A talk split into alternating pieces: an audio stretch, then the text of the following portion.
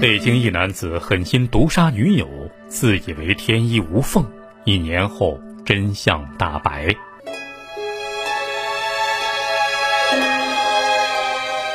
今天说的这个案件发生在一九八三年的秋天，当时啊，北京市刑警总队法医鉴定中心接到了一个棘手的任务，要对一名女性死者的死因做重新鉴定，因为在之前医院给出的结论是。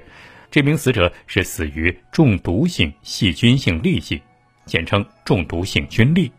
但是在一年之后，一名到案嫌疑人的口供却把案件指向了另一个方向：是病故还是谋杀？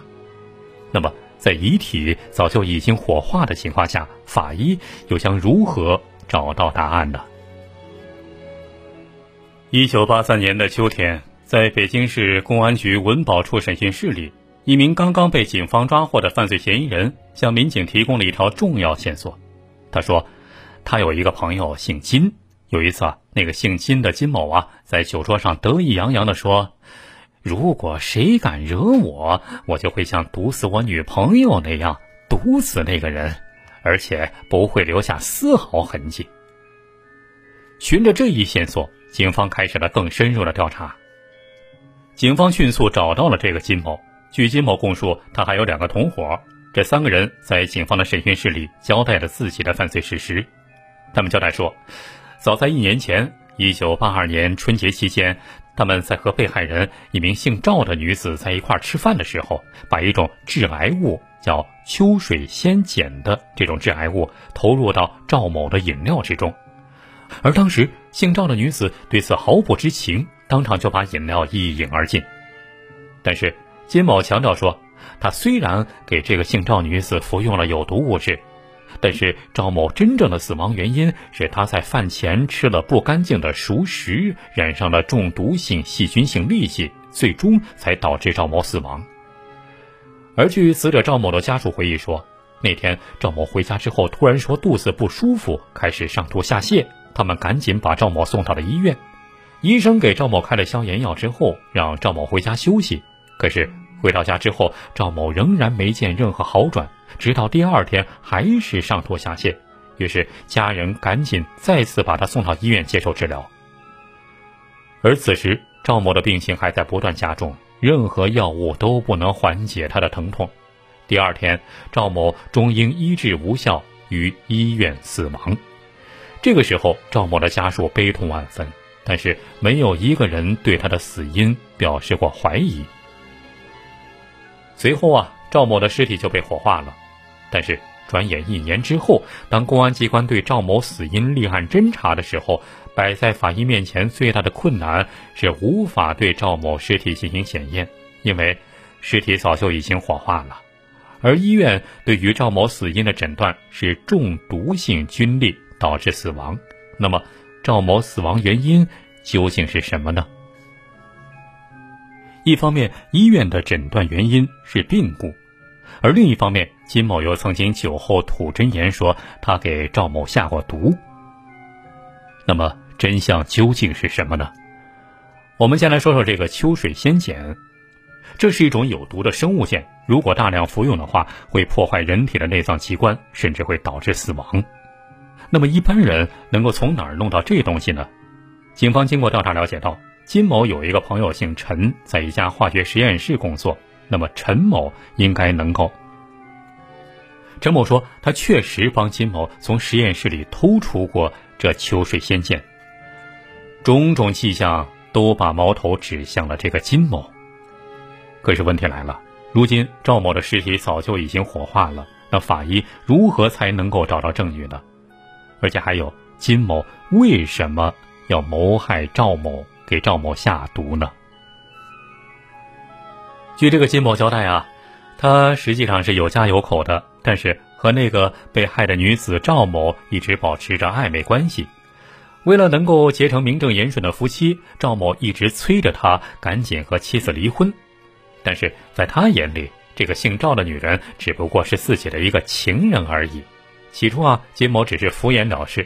但是，随着赵某的催促越来越咄咄逼人，这金某就开始考虑如何让这个女人彻底离开自己的生活。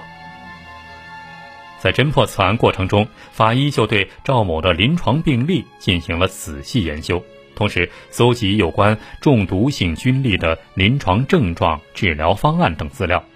通过综合分析，法医在医院的诊断证明里果然发现了疑点。据医院的工作人员介绍说啊，这个赵某来医院治疗的时候，当时正好是大年初九，医院的细菌培养室放假休息，所以当时并没有给赵某的排泄物做常规的细菌培养。为了证实这个诊断是否正确，法医邀请了传染病专家进行专门的研究。法医用了几个月时间，终于得出了一个结论：赵某的死因不符合中毒性菌粒。但是，要证明其死于秋水仙碱，还需要更加直接的证据。在无法进行尸检的情况下，法医提出了一个论证方案，使得整个案件峰回路转。这个方案就是以原始病例为基础，模拟秋水仙碱中毒。搞一个动物实验模型，因为这种秋水仙碱是一种有毒的生物碱，最初啊是从百合科植物秋水仙中提取出来的。如果大量服用的话，会破坏人体的心脏、肝脏以及肠胃等器官，甚至导致死亡。根据犯罪嫌疑人交代啊，他们给赵某服用的秋水仙碱是他们从一个实验室里面偷来的。按照这一线索，法医调取了剩余的秋水仙碱作为重要证据。接下来，法医准备进行模拟秋水仙碱中毒的动物实验。那么，如何来确定赵某所喝的饮料中到底加入了多少秋水仙碱呢？法医当时发现啊，一瓶秋水仙碱，当时他们取走了一部分。那么，这一瓶秋水仙碱里面究竟缺少了多少分量？就可以知道这个犯罪嫌疑人给赵某口服了多少。经过反复论证啊，法医选择了狗和猴子两种动物进行模拟试验，并根据服药量的不同分成四组，来分别观察各组动物服药之后的不同反应，并记录血压、体温等数据。在实验过程中，动物服药之后出现了呕吐、腹泻现象。而这些症状与赵某在医院的临床表现完全吻合，在经过四十多个小时的连续观测之后，在四组动物中有两组动物全部死亡。经过解剖啊，法医获得了动物中毒之后各项病理指标，实验结果显示，中毒死亡后动物的心脏、肝脏等肠胃多个器官都受到了严重损害，而这些现象与赵某死亡时的情况完全一致。大量实验数据显示，动物服用秋水仙碱中毒死亡与赵某死亡的情况一模一样。由此，法医确定赵某的死亡原因就是服用秋水仙碱中毒死亡。而涉及此案的三名犯罪嫌疑人，自以为可以逃脱法律制裁，但是科学严谨的法医病理实验却把他们的罪行暴露无遗。最终，法院以故意杀人罪判处金某、刘某死刑，而为他们提供秋水仙碱的陈某被判处无期徒刑。